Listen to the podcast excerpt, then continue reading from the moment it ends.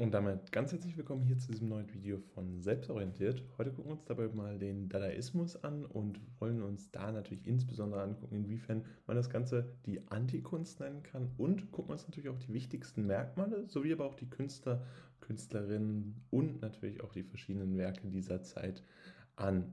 Dabei möchten wir euch wie immer darauf hinweisen, wir haben ein Buch über das Ganze geschrieben, die optimale Klausur in Kunst mit allen Epochen, die ihr für das Abitur braucht. Das heißt, wenn ihr euch gerade aufs Abitur vorbereitet, eventuell sogar eine Grundkursklausur oder LK-Klausur ansteht, dann ist es sicherlich hilfreich, wenn ihr da mal vorbeischaut, jetzt in der Videobeschreibung verlinkt. Das soll es aber auch gewesen sein mit dieser Werbung in eigener Sache. Und jetzt würde ich sagen, starten wir auch direkt mit den Merkmalen dieser Kunst.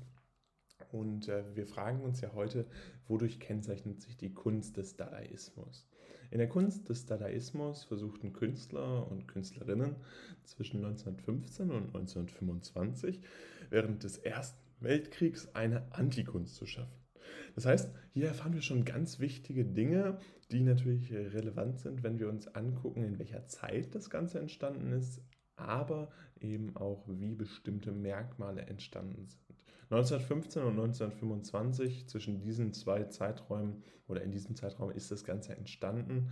Äh, dementsprechend natürlich sehr prägend die Erfahrung mit dem Ersten Weltkrieg, die dementsprechend natürlich auch für alle Künstler und Künstlerinnen eine sehr wichtige Erfahrung war und somit dann natürlich auch sich in der Kunst wiederfinden lässt. Dabei ist es so, dass man versucht, eine Antikunst zu schaffen.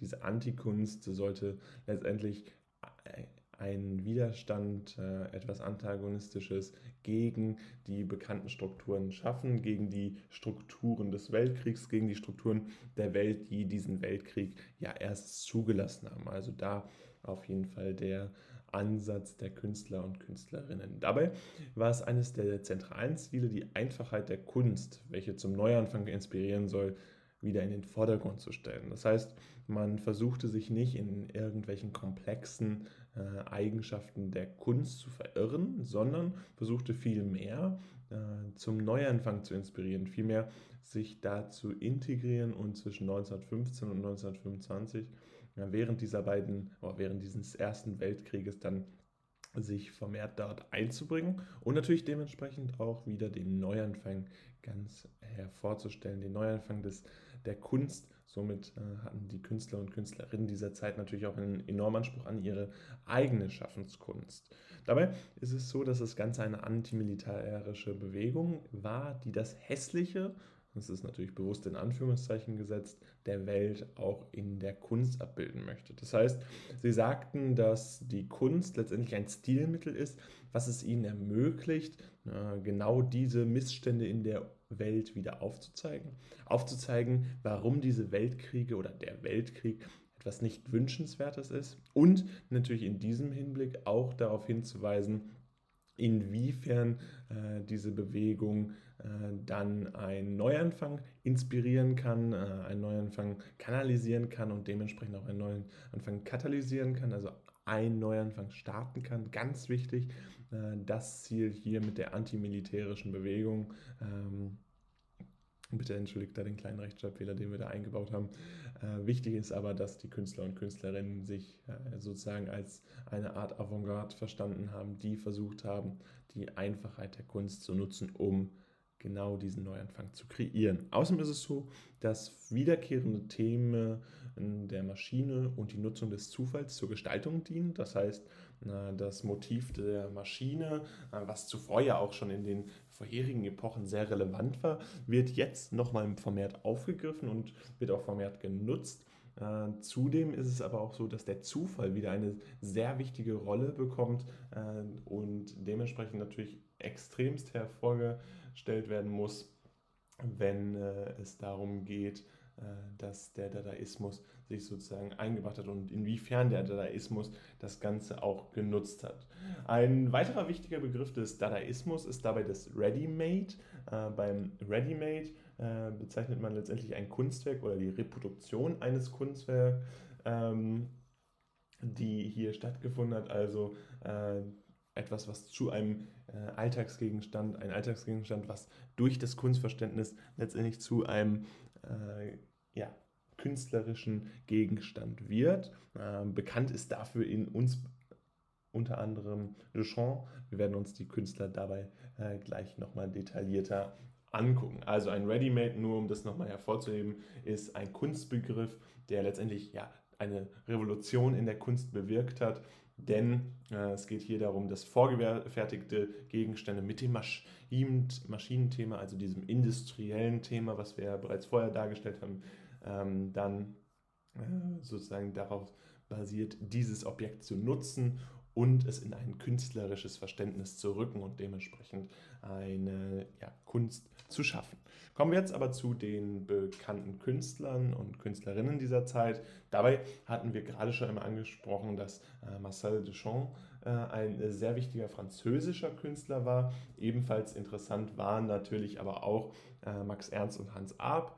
Ähm, vielleicht um Marcel Duchamp einmal hervorzuheben. Er war ein französisch-amerikanischer Maler, gleichzeitig auch Bildhauer, interessanterweise aber auch Schriftsteller und Schachspieler.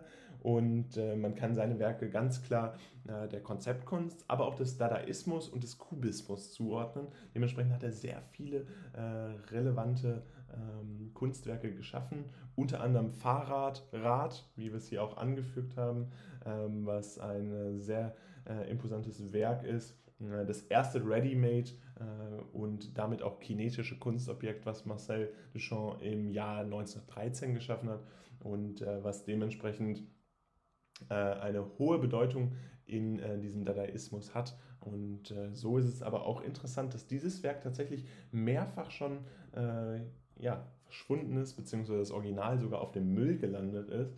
Ähm, und jetzt allerdings eine Replika sozusagen vorhanden ist. Max Ernst hingegen war ein äh, bedeutender Maler, Grafiker, aber auch eben Bildhauer. Das haben die Künstler äh, Künstlerinnen dieses Dadaismus häufig gemeinsam, äh, der aus Deutschland kam.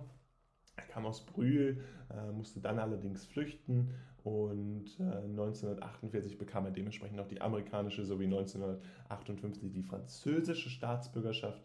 Seine bekanntesten Werke sind unter anderem Europa nach dem Regen, das der große Wald oder Celeris.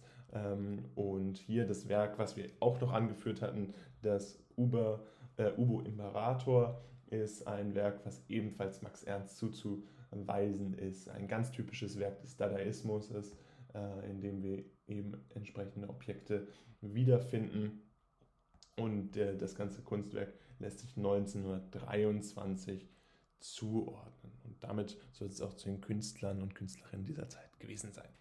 Und generell möchten wir uns bedanken für eure Aufmerksamkeit, die ihr diesem Video gewidmet habt. Wir danken euch herzlich dafür, dass ihr wieder zugeguckt habt. Das Wichtigste nochmal zusammengefasst. Mit der Kunst des Dadaismus versuchte man zwischen 1915 und 1925 eine Antikunst zu schaffen, eine antimilitärische Bewegung, die sich gegen das Hässliche ähm, dieser Welt stellte, versuchte aber das Ganze realistisch darzustellen, um die Einfachheit der Kunst zu nutzen, um letztendlich wieder einen Neuanfang zu starten. Dabei waren die bekanntesten Künstler Max Ernst, Hans Arp oder auch Marcel Marcel Duchamp, die unter anderem mit ihrem Ready-Made das Kunstverständnis äh, generell in Frage stellten und letztendlich ganz alltägliche Gegenstände wieder in der Kunst äh, sich wiederfinden ließen und dementsprechend die wiederkehrenden Themen der Maschine und auch die Nutzung des Zufalls ein ganz zentraler äh, Aspekt des Dadaismus. Und damit wollen wir uns auch bedanken für eure Aufmerksamkeit. Falls es euch gefallen hat, lasst gerne ein Like da. Gerne könnt ihr unseren Kanal auch kostenlos abonnieren und äh, falls ihr das gemacht habt, würden wir uns riesig freuen, wenn ihr auch gerne mal in die Videobeschreibung guckt. Wie gesagt, wir haben ein Buch verfasst, was wirklich optimal ist, um euch die Klausur in Kunst